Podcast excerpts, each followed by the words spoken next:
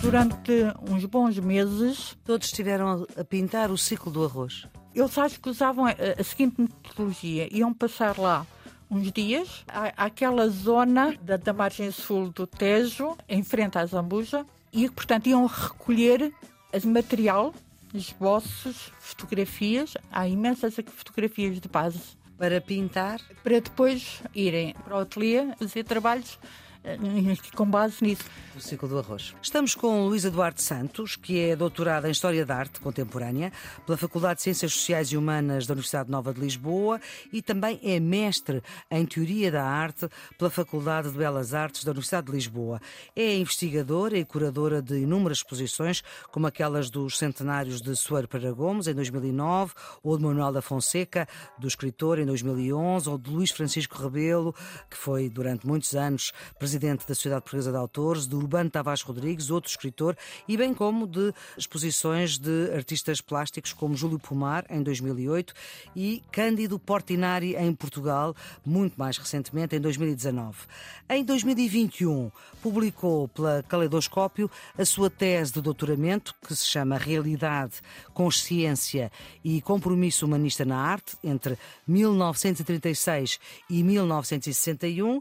Desde eh, 2016 é aqui editora na Antena 2, na Rádio Irmã da Antena 1. Muito obrigada, Luísa, por teres aceitado este nosso convite, que é ao mesmo tempo um desafio do Serviço Público Bloco de Notas, que é um programa que ajuda quem está nos últimos anos do secundário, mas também quem se interessa por saber mais. E hoje vamos querer falar precisamente sobre esta tua tese de doutoramento que abarca o período do neorrealismo, que é disso que queremos saber mais. Luís Eduardo Santos, se lhe pedisse para explicar como é que se pode caracterizar visualmente os traços que consegue identificar. Uma resposta aqui tu curto não há. Não há.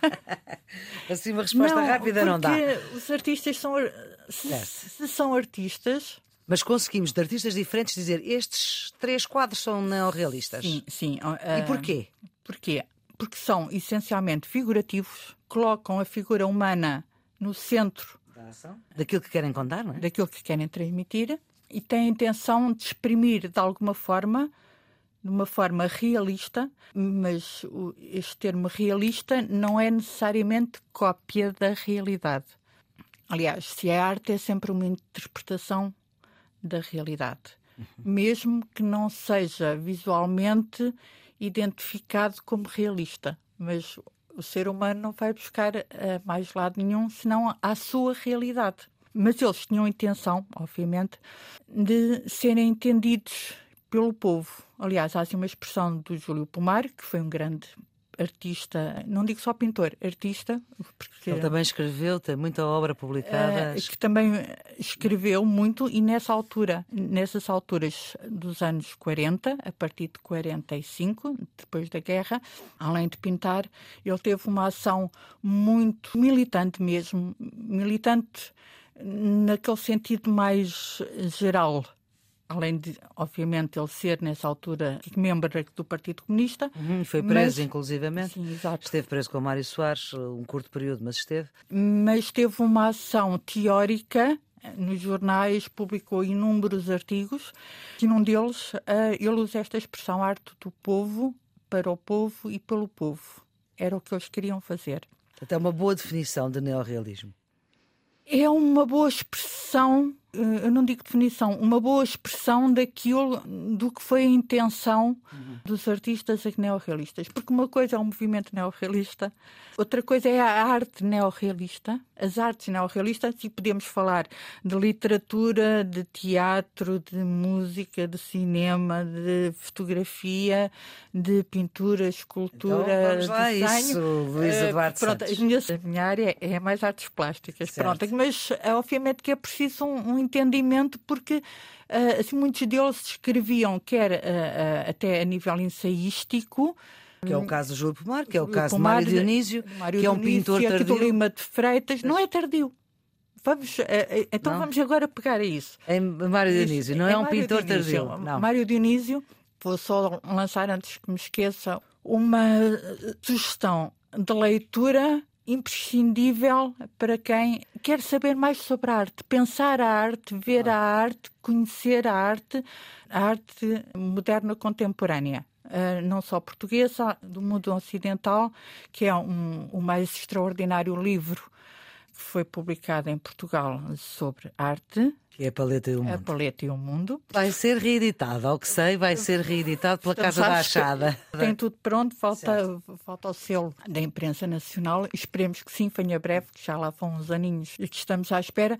E para quem hum, queira pensar, conhecer, uh, aprofundar o que é que foi a arte e, e, a arte que nos toca mais, que são dos últimos dois séculos, esse livro é imprescindível. Uhum. Mário Dionísio. Mário Dionísio uh, foi o mais importante teórico do neorrealismo português? Em certa medida, sim, mas não podemos esquecer os outros. E os outros são, por exemplo, o Joaquim Namorado, Joaquim o, Namorado, o sim. O Lima de Freitas, o Ernesto Souza, são uhum. esses aqueles que mais. Obviamente que depois. O João José Cochufel. Também, também. Alves uh, Redol. O, o Alves Redol uh, pouco escreveu em termos ensaísticos, uhum. tem uma ou duas uh, as coisas interessantes que pensou, sobretudo depois, inicialmente uh, naquela conferência que ele dá em 1936, inicial quase, uhum. e depois, já mais para o final, uh, a partir aí de meados dos anos 50 e 60, quando ele republica as suas obras, revistas, e coloca um prefácio em cada uma das suas obras revistas, em que também pensa o que foi o seu próprio percurso e o percurso do movimento do qual ele foi realmente um impulsionador, um precursor, sobretudo na sua ligação ao povo. Os Gaibeus, os, os Gaibeus. Uhum. a sua primeira obra de caráter etnográfico, Glória do Ribatejo. Glória do Ribatejo. Onde ele vai à Glória do Ribatejo, ver como viviam uh, as pessoas de lá, e, e como trabalhavam e, e, que recursos usavam, que instrumentos usavam. No fundo é quase um trabalho etnográfico. Exatamente. Uhum. E depois usa essa, essa metodologia, vá lá, uhum. para escrever as suas primeiras obras, não só, mas sobretudo. Que depois foi um pouco replicada essa metodologia no célebre ciclo do arroz, uhum. em pintura, que foi promovida aqui pelo Alves Redol, que ele também contava escrever um livro nessa altura acerca disso, mas eh, nessa experiência coletiva, eh, onde participaram uh, Júlio Pomar, Lima de Freitas, Rogério Ribeiro, António Alfredo, o Cipriano Dourado e, à partida, a Alice Jorge, uhum. menos do que os outros. E, portanto, durante uns bons meses. Todos estiveram a pintar o ciclo do arroz? Eles acho que usavam a, a seguinte metodologia: iam passar lá uns dias, àquela zona da, da margem sul do Tejo, em frente à Zambuja, e, portanto, iam recolher material, esboços, fotografias. Há imensas fotografias de base. Para pintar? Para depois irem para o ateliê fazer trabalhos eh, com base nisso. Do ciclo do arroz. Assim, no Júlio Pomar é muito engraçado porque há umas que são muito coladas à, à imagem, ao olhar do próprio, embora as fotografias não fossem só do Júlio Pomar, havia uhum. outros, mas muito colados à imagem que estava aqui na fotografia. Isso é que pode-se ver. Aconselho também uma visita ao ateliê que começou o Júlio Pomar. Aqui em Lisboa, na Rua do Val. Exatamente essa fase do Júlio Pomar é uma fase mais ortodoxa, talvez hum. mais linear, talvez um bocadinho mais que se aproxime de uma, uma visualidade mais do realismo socialista da União Soviética, um bocadinho mais pela rigidez dos corpos e pela uh, amplitude das figuras. Das formas. Obviamente que o Júlio Pomar foi tudo ao longo da sua vida e assim no período aqui do neorrealismo. Anos Ele é o expoente máximo, diria. Obviamente que sim, mas eu gostaria. Estamos em Portugal. O Júlio Pomar não tem uma tese de doutoramento acerca dele. Nenhum dos pintores, artistas neorrealistas tem uma tese de doutoramento. Acerca uh, deles? Nenhum. Não foi Nem estudado mestrado ainda. muito deles. Ou uhum. seja, há muito, muito, muito, muito por estudar. Aliás, há nomes que eu fui encontrando nas exposições que eles faziam coletivamente que eu nunca tinha ouvido falar e quase desconheço as obras, só sei que expuseram naquela circunstância, em conjunto com os outros, aqui nas exposições organizadas e reiteradamente. Ou seja, há um trabalho imenso de investigação. Por isso é falta eu, fazer.